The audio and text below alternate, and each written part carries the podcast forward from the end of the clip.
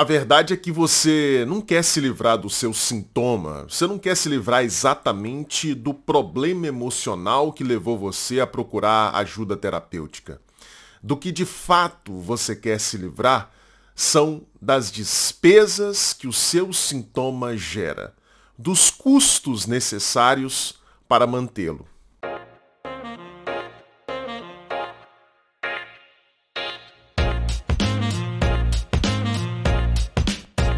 Olá, meu nome é Lucas Napoli, eu sou psicólogo, psicanalista, tenho doutorado em psicologia clínica. Seja muito bem-vindo ao canal Psicanálise em Humanês. Pessoal, nesse vídeo de hoje eu quero começar com uma pequena parábola. Imagine uma pessoa que chega ao consultório de uma terapeuta e diz para ela o seguinte: Olha, doutora, eu tô aqui porque eu tô chateado, tô indignado, porque eu não quero ter que pagar IPVA, taxa de licenciamento, seguro. Eu não quero pagar essas coisas. Eu tenho um carro, eu não quero continuar pagando essas coisas. E aí, a psicóloga, a terapeuta, a psicanalista olha para esse cidadão e lhe ocorre a coisa mais óbvia que poderia lhe ocorrer naquele momento. Ela diz para ele: "Ué, então se você não quer pagar essas coisas, por que que você não vende o seu carro?" E aí o cara responde para ela: Que isso, doutora? Como assim?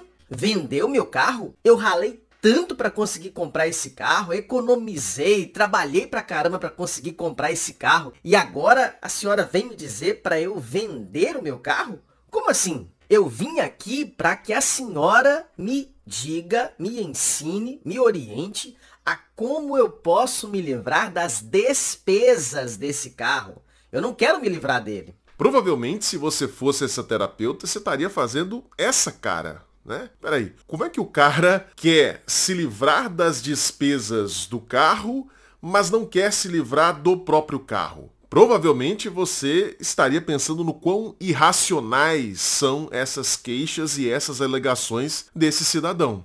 Embora esse diálogo seja evidentemente fictício, disse que seria uma parábola, a atitude desse paciente fictício em relação ao seu carro e às despesas geradas pelo seu carro expressa metaforicamente como nós nos relacionamos com os nossos problemas emocionais. E por que, que eu digo isso? Porque a psicanálise fez uma descoberta fantástica e surpreendente. A psicanálise demonstrou que nós, na verdade, amamos os nossos sintomas. Nós amamos os nossos problemas emocionais. E nesse sentido, no fundo, nós não queremos nos livrar deles. A psicanálise mostrou que os nossos problemas emocionais, na verdade, não são bugs, não são falhas do sistema. Os nossos problemas emocionais, eles são criados por nós, claro, inconscientemente, mas eles são criados para cumprirem determinadas funções nas nossas vidas. Eles são criados para que nós possamos nos defender de determinadas memórias traumáticas, para que nós possamos expressar de maneira disfarçada, disfarçada para nós mesmos,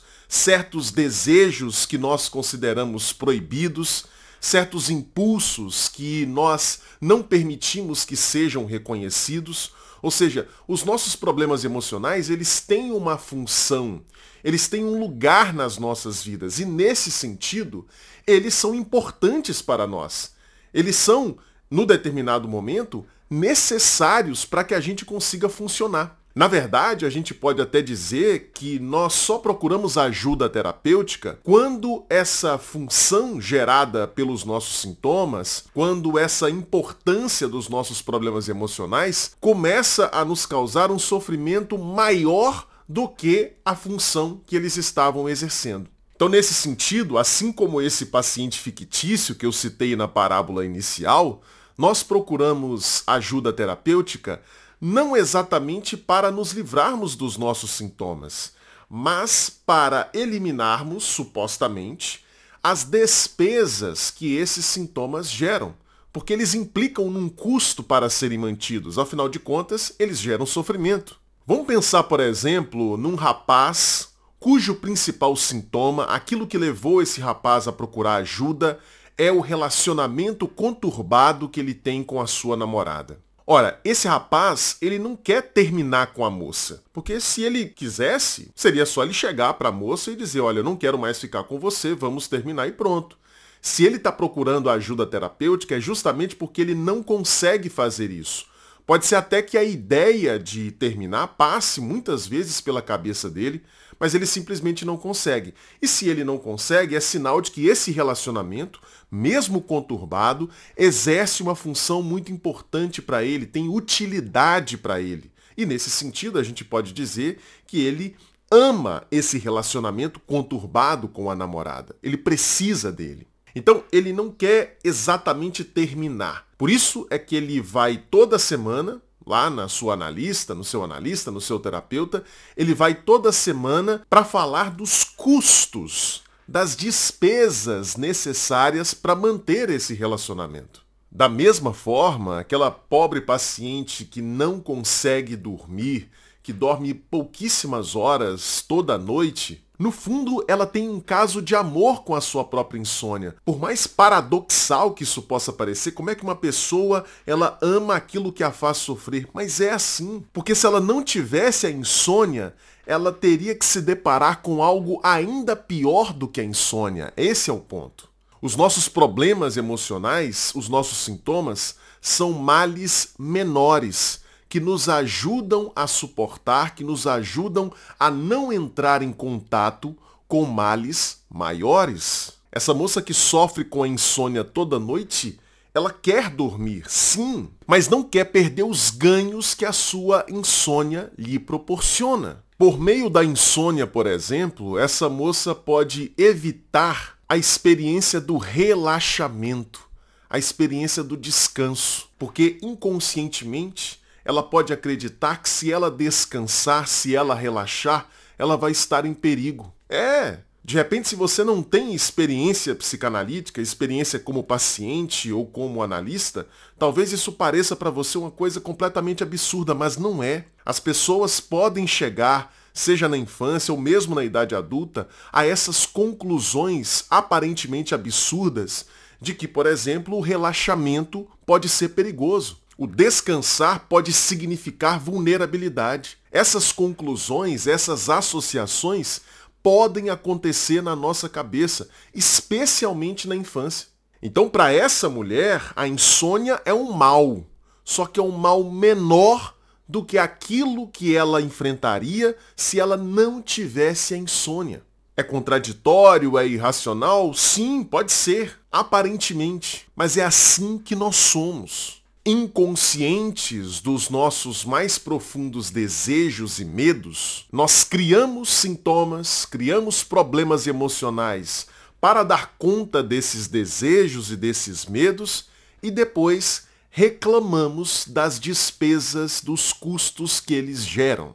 E aí o que, que a gente faz na psicanálise? Um dos nossos objetivos, talvez o maior objetivo que a gente busca alcançar num tratamento psicanalítico, é ajudar o paciente a reconhecer, a entrar em contato, a integrar esses desejos, esses medos, essas memórias traumáticas, a fim de que o paciente possa gozar da liberdade de poder encontrar outras formas menos custosas de lidar com essas questões. O sintoma, o problema emocional, foi a maneira como esse paciente angustiado diante dessas questões inconscientes, encontrou para lidar com elas. Foi o jeito que ele encontrou. O sintoma é como se fosse uma gambiarra, né? um jeitinho que a gente encontra para poder lidar com essas questões inconscientes que são tão difíceis. O problema, como todo mundo sabe, é que as gambiarras são baratos que saem caro. Você faz uma gambiarra, você dá um jeitinho,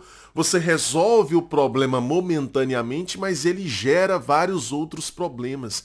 E é isso que acontece com o paciente. Ele cria o sintoma, esse sintoma, para ser mantido, ele gera uma série de despesas, uma série de custos, e aí depois como a gente não quer se livrar do sintoma por conta da função que ele exerce para nós, a gente fica reclamando dos custos. Então o que, que a gente faz na psicanálise? A gente convida o paciente a olhar de frente para essas questões inconscientes, para esses medos, para esses desejos, para essas memórias traumáticas. Vamos olhar de frente para essas questões e vamos então encontrar outras formas de lidar com elas. Formas que não sejam mais gambiarras, que não sejam mais jeitinhos, que acabam saindo caro no final das contas. Não, vamos encontrar outras maneiras de lidar com essas questões, seja pela via da fala, seja pela via da sublimação, seja pela via da própria realização do desejo. Mas é claro, para que isso seja possível, nós precisamos necessariamente em psicanálise ajudar esse paciente a se sentir mais seguro. Porque só se sentindo mais seguro, ele será capaz de encarar de frente todas essas questões. Voltando à nossa parábola inicial, é como se a gente chegasse para esse cidadão que está querendo se livrar das despesas do carro, mas não quer se livrar do carro. É como se a gente chegasse para esse cidadão e o ajudasse a enxergar quais são as necessidades que ele procura satisfazer por meio do carro. Porque enxergando essas necessidades, ele pode ter condições de finalmente abandonar esse carro e, consequentemente, se livrar das despesas que ele gera. E aí, gostou do vídeo? Então saiba que isso daqui é só uma pequena amostra do que você vai encontrar na Confraria Analítica. A Confraria Analítica é a minha escola de formação teórica em psicanálise. É 100% online e para participar você paga apenas uma mensalidade no valor de R$ 39,99.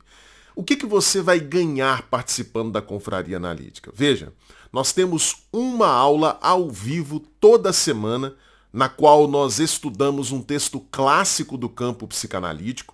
Neste momento, nós estamos estudando o texto de Freud sobre o narcisismo, uma introdução. A gente estuda os textos linha a linha, ponto por ponto, de maneira extremamente detalhada.